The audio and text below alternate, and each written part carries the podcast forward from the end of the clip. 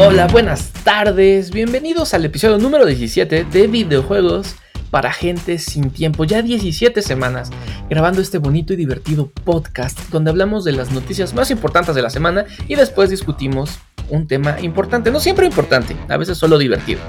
Yo soy Pablo Corso y como en todas las 17 semanas anteriores, está conmigo mi queridísimo hermano Jack. Hola Jack.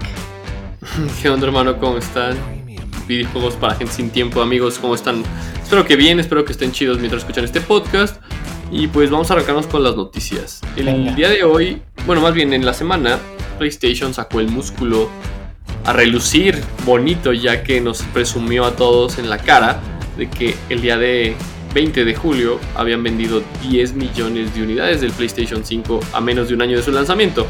Lo cual pues es un logro muy bueno para la empresa porque el PlayStation 4 no alcanzó esas cifras en su lanzamiento y pues le pone una le pone por lo menos tierra de por medio a, la guerra de consolas entre Xbox y ellos y pues la verdad es que este éxito se ve mucho al mercado asiático, a lo que es China y lo que es Japón. A nosotros no nos tocó ver estos comerciales, pero la campaña de marketing en PlayStation 5 en estos enfocado en la parte oriental fue una brutalidad y le salió muy bien. Tanto que pues en dicho, dicha región pues el PlayStation 5 sigue agotado. Acá lo podrán encontrar en alguna tienda de autoservicio literal en su pueblo más lejano o cercano. Porque de repente es como de, güey, aquí hay PlayStation 5, porque en otros países no? Así pasa, digo, todavía nos quedan los remanentes. Y es que no es una consola barata tampoco, pero así es el día de hoy. Tiene 10 millones de copias, bueno, de consolas vendidas. ¿Cómo ves? Wow, sí son muchas, sí son muchas. Sobre todo para la etapa tan temprana que es de esta nueva, de esta nueva generación. Así es. Y como bien decías, como que esto le va a poner cierta presión a, Xbox, quien también lo está haciendo muy bien en, en, Japón. De hecho, ya el Xbox Series X y S es la generación más rápidamente vendida de, Microsoft.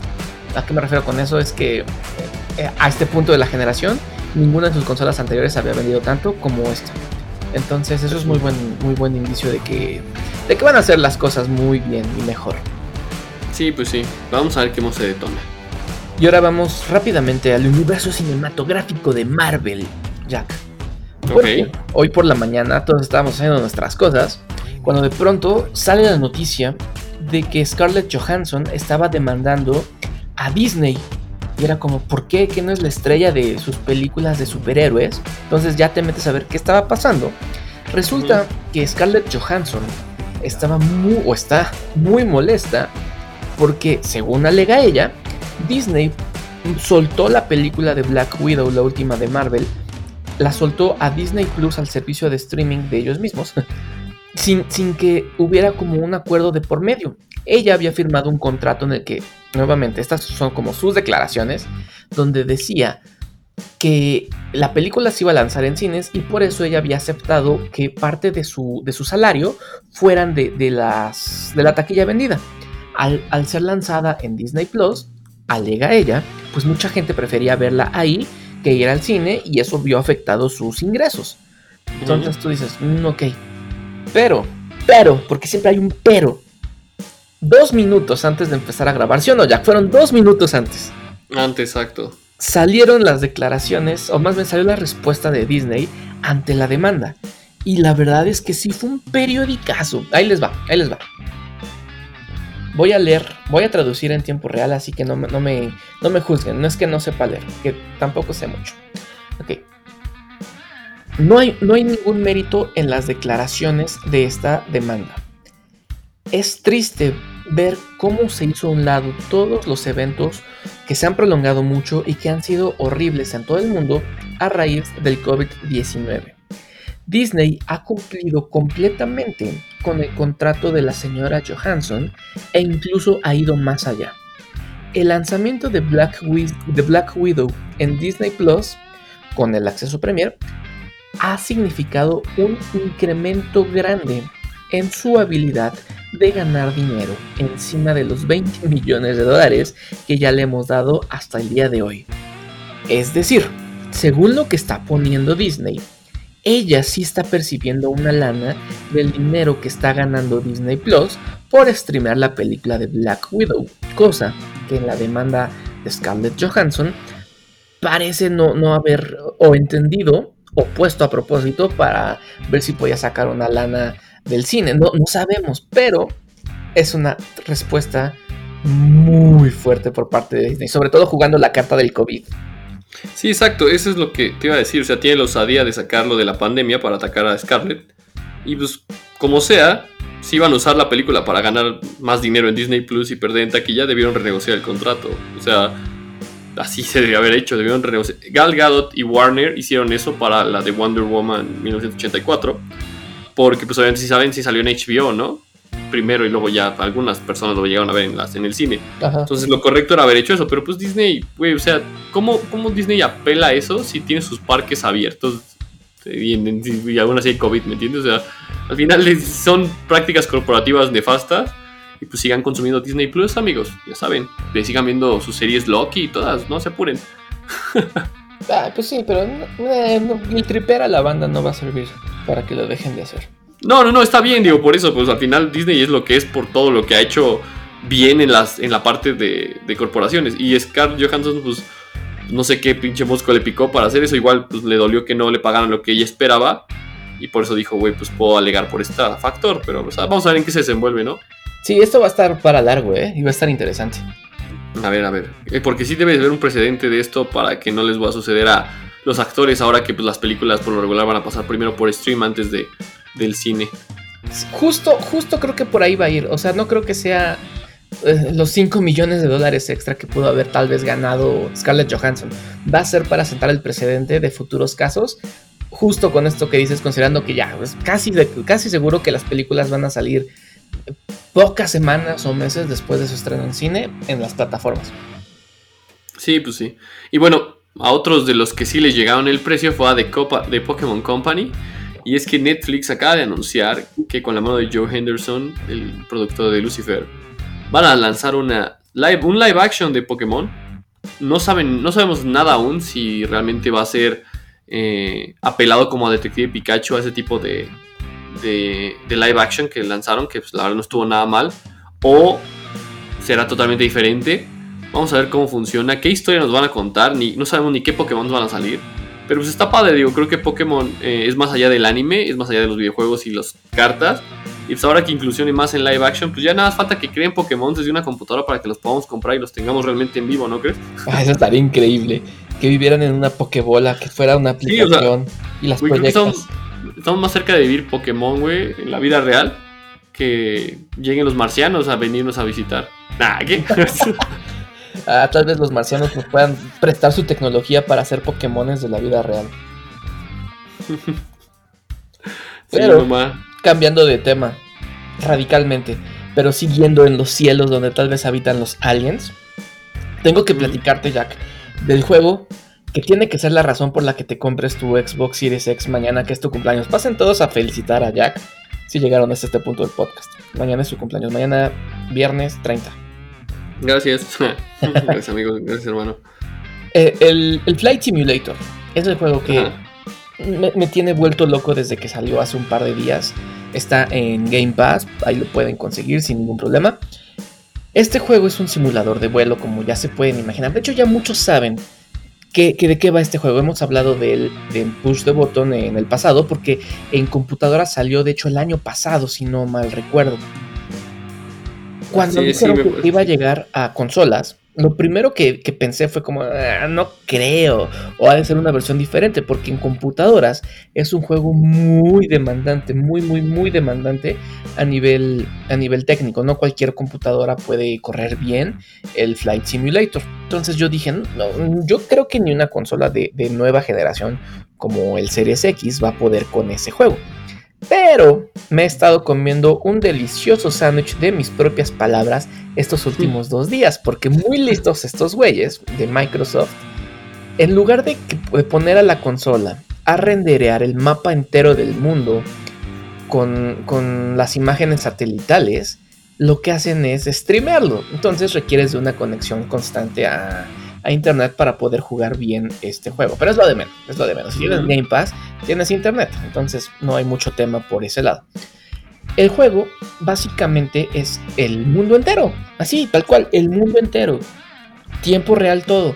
Y tú eres un avioncito, o muchos puedes cambiar de avión y despegar de cualquier aeropuerto que quieras y llegar a cualquier otro que se te antoje en el mundo entero Si te haces, no lo sé, a Vancouver 5 horas, son las 5 horas que también te haces de vuelo en el juego. Algo que a mí me voló la mente cuando lo descubrí, porque no es algo que esté como eh, una, una, característica que esté por default. Tú la tienes que activar y recomiendo que la activen. Es el clima en vivo que es tal cual el satélite recibe cómo está el clima en este momento, por ejemplo, en la Ciudad de México, que está un poquito nubladito y que no tarda en llover. Entonces, si tú te metes en este momento a jugar Flight Simulator y estás en la Ciudad de México dentro del juego, está el mismo clima, nubladito, como que va a llover, relámpagos, cosas de ese estilo. Y eso es para todo el mundo. Si te vas a, no lo sé, algún desierto de África, lo más seguro es que esté el sol porque esté ahí. Si de casualidad es el día del año que llueve, pues vas a encontrar lluvia. Ese tipo de detalles lo hacen algo delicioso y que de verdad no he soltado, es lo único que he jugado. A menos de que Jack me acepte una buena reta del juego que estamos por empezar a platicar. Jack. Está, ok, sí, no, está, o sea, lo que dice del Flight Simulator, pues realmente sí me encanta. Me va, me va a gustar probarlo cuando tenga un Xbox Series X. Quizá vaya por uno, quizá me compre una computadora, super computadora para jugar eso. Pero sí, el juego que vamos a platicar ahorita es... Primero que nada, quiero empezar con una pregunta de... ¿Qué opinión tenías antes de jugar Fortnite? Oh, Dios, vamos a hacer este tema ya, ¿eh? Fortnite. Sí, ya. Bien, bien, vamos con todo. La opinión que yo tenía antes de jugar Fortnite era que era una maravilla. ¿Por qué? Porque yo no sabía que existía hasta que un amigo, que por cierto escucha el podcast, saludos a Rafita Rosales, me lo describió. Yo no sabía que existía. Él así, con puras palabras, me describió cómo era, que si la isla, que si la tormenta, que si construías. Y yo dije, wow, esto está increíble, tengo que llegar a jugarlo. Lo descargué, entré a una partida y me pasó lo mismo que me pasa con todos los Call of Duty. Entro y me matan a los 10 segundos y me matan a los 10 segundos y otra vez y no disfruto el juego porque no llego a un punto donde veo por qué le gusta a la gente. Entonces dije, lo dejé de lado y no lo volví a tocar por años. Entonces mi primera reacción fue como, ah, está increíble, pero cuando lo puse, aguanté 40 minutos y lo odié. ¿Tú cuál fue tu reacción? O más bien, ¿cuál fue la opinión que tenías antes de, empezar? Pues yo creo que cuando lo vi la primera vez dije, no, eso es una mamada. ¿Qué, qué, es eso de bailar? Y me acuerdo que vi un tráiler de que los objetos del mundo real están cayendo en Fortnite y fue como, ¿cómo? No entiendo. Luego vi una partida en YouTube y dije, ¿qué mierda es eso? Y ya, realmente dije, bueno, pues perfecto, yo no, yo en esos tiempos estaba jugando, creo que estaba jugando el Batman Arkham City, o sea, totalmente me valía madre lo que era Fortnite. y este, y ya pasado el tiempo, pues yo creo que esa fue mi primera opinión, o sea, no, realmente no, no indagué más hasta que supe que un Squinkle ganó un millón de dólares y no fue Buga, o fue Buga, no fue otro, o alguien más, creo que fue Ninja, Ninja, creo que fue ese güey. Ninja ganó un chingo de dinero y dije, ah, cabrón, ¿por qué o cómo? Y entonces leí una nota y fue como dije, órale. Y ya, hasta ahí quedó mi, gran acercamiento a Fortnite la primera vez. Es que sí, como que todos tuvimos este acercamiento muy mediático, porque fue, fue, un, todo un evento de un segundo a otro. Pero a ver, a ver, Jack, ahí te va una pregunta más importante aún. ¿por qué decidiste darle una oportunidad? ¿Qué momento dijiste, ah, ¿sabes qué? Lo voy a bajar y lo empezaste a jugar? Pues fue por ti, porque yo había entrado a PTV, de hecho, eh, habíamos, teníamos agosto, septiembre, octubre, eh, de hecho sí, octubre, ya he pasado octubre, y en noviembre me dices, descarga, o sea, siempre estábamos platicando de videojuegos, pero no teníamos como que ese, ese rol de jugar, porque cada quien jugaba lo que le gustaba, y más estábamos como enfocados en nuestros, pues sí, nuestros proyectos y pues en sacar noticias de PTV. Entonces dijiste, bájate Fortnite, vamos a jugar, está chido. Y me diste una medio descripción, yo ya sabía de qué era, pero nunca había jugado y dije, pues bueno, pues va, ¿no? Pues la neta como que no me cuadra, pero dije, pues va, órale, hagámosle caso. Y no porque fueras el jefe, ¿no? Sino de, el jefe me va a mandar a la verga. Sino porque pues te vi muy entusiasmado y realmente me lo vendiste como muy cool. Y en eso llegamos con Leo y otro pana de, de PTV eh, y pues Leo dijo, pues yo soy aquí el papá, ¿no? Y les voy a enseñar cómo se juega. Y sí, el buen Leo nos enseñó cómo jugar. Y bueno, yo ahorita voy a hablar de Leo y cómo era un cabroncillo que, no nos dejaba las buenas armas. Pero sí, así, así llegué a darle una oportunidad a Fortnite gracias a ti. Ah, ¿Tú? Perdón, no, al contrario, estuvo chido. ¿Y tú? Yo fue, fue algo parecido. De hecho, también regresa Leo mi historia. Porque te digo, yo lo abandoné cuando, cuando lo jugué, que fue, fue una etapa súper temprana de, del juego. Me acuerdo incluso que cuando lo puse que me mataban a los 30 segundos, había un, un tema que ya nunca volvió, por lo que entiendo. En el que si tú tocabas el agua, si te parabas a un lugar donde había agua, empezabas a perder vida. Cosa que quitaron y ya no, ya no es así. Pero justo, justo estaba platicando con Leo, él tiene un canal de Twitch y en esos entonces apenas estaba como que seteando y viendo y todo. Y me dijo que si podía entrar a ver lo que estaba streameando para, pues, para ver si se veía bien, si se escuchaba bien y todo. Estaba streameando Fortnite. Entonces me metí a ver qué estaba pasando. Y dije, OMG, eso se ve increíble. Porque ya, ya se veía, o sea, visualmente era algo súper diferente a lo que yo había jugado. Incluso lo, primero que, vi de Leo era cómo él iba nadando en, un río. Y dije, oye, eso yo no lo podía hacer cuando, cuando empecé a jugar. Después vi que estaba así suponiendo así una, una rampita y una pared, porque pues tampoco es que fuéramos grandes constructores. Y empezaba a disparar las armas que... Ah, otra cosa que no me gustaba de cuando lo jugué es que el, el, recoil de las armas era muchísimo. No podías dar más de un disparo sin que se moviera muchísimo la mira y tuvieras que reapuntar ahora ya, ya tenía casi cero este, esta cosa del recoil, entonces podías rafaguear de una manera un poquito más certera. Él me estuvo, dice, juega, juega, juega, juega, juega, hasta que dije, ok, va, lo descargué. Fue cuando te dije, vete a jugar Fortnite. Y wow, qué divertido, qué divertido. Sí, sí, me acuerdo perfectamente que, me dijiste, güey, te va a gustar. Y yo, pues va. Y entonces viene esa parte, ¿no? ¿Qué, fue lo que los enganchó, güey? Yo me acuerdo que lo que más me enganchó de Fortnite fue el, el, placer, güey, de poderle bailar a un cabrón, güey. Así nomás, o sea, de burlarte de alguien, güey. O sea, es algo que no puedo describir porque a veces soy muy burlón en la vida, pero cuando puedes hacer eso, güey, después de haber dado como todo, hay muchos factores, güey, que te hacen que te enganche ese juego y lo sigas jugando. Eh, el, el, como vas mejorando, vas subiendo nivel, se va haciendo más difícil. A menos que seas un güey que no le guste avanzar en la dificultad, pues, pues no te va a gustar. Pero yo creo que la mayoría de la gente le gusta que, pues, que se ponga perro. Y ese como rush de energía que te da cuando ganas una partida, no, no mames, es una, es una pero maravilla. ¿A ti qué fue lo que más te enganchó? Híjole, es que, es que justo eso que, que mencionas del rush es, es algo muy fuerte, sí, sí, es muy fuerte. Yo, Ajá. Órale, ¿qué fue eso? Eh, aquí cayó un rayo, es que está lloviendo, tú dale. Voy a ir a visitarte en Flight Simulator. Este. Sí, te decía, el Rush. Eso es, eso es como el, componente fuerte de, Fortnite. Pero eh, algo que siempre nos ha caracterizado es que rara vez quedamos en lugares muy bajos, así de 40, 50. Es rarísimo a la vez que eso sucede. Casi siempre quedamos en el top 10. Y entonces un rush de quedar de top 10 o top 5 me, da esta necesidad fuertísima de quedarme hasta ganar. Me, cuesta mucho trabajo irme a dormir si quedamos en un top 5 sin haber ganado. O como nos ha pasado estas últimas semanas. ¿Cuántos, ¿Cuántas veces no hemos quedado en segundo lugar, güey? ¿15 veces?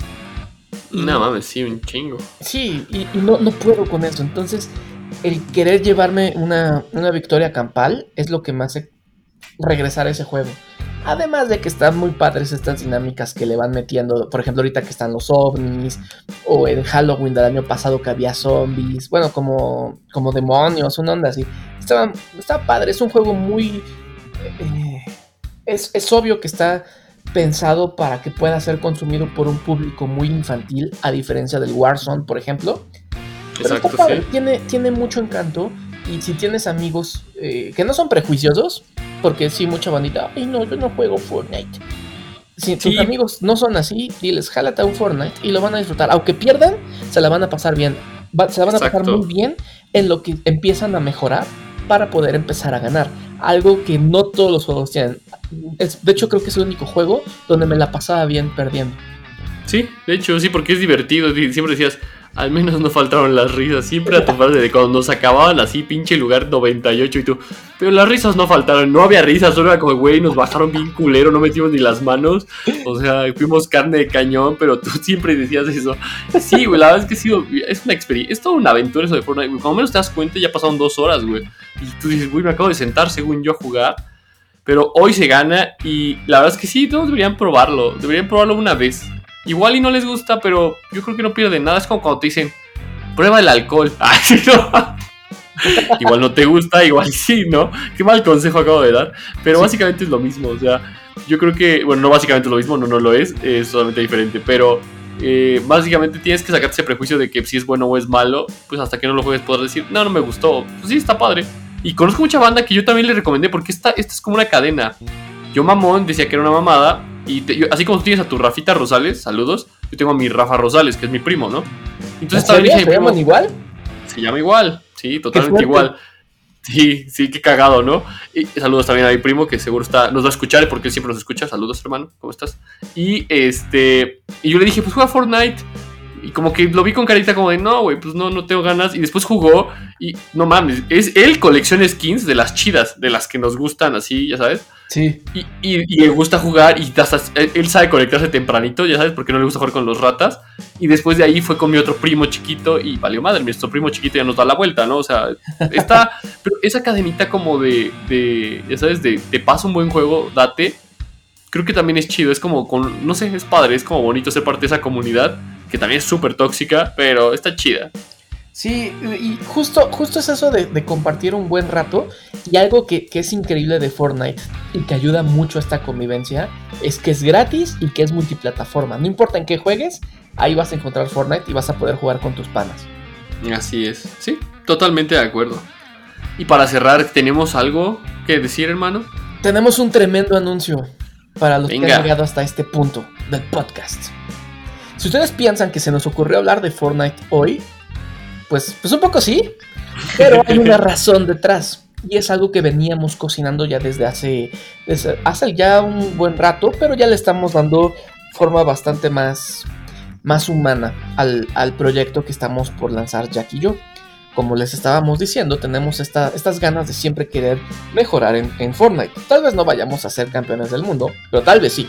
Solo hay una forma de averiguarlo y es un camino a conseguir un campeonato tal vez local aquí de, de, Fortnite.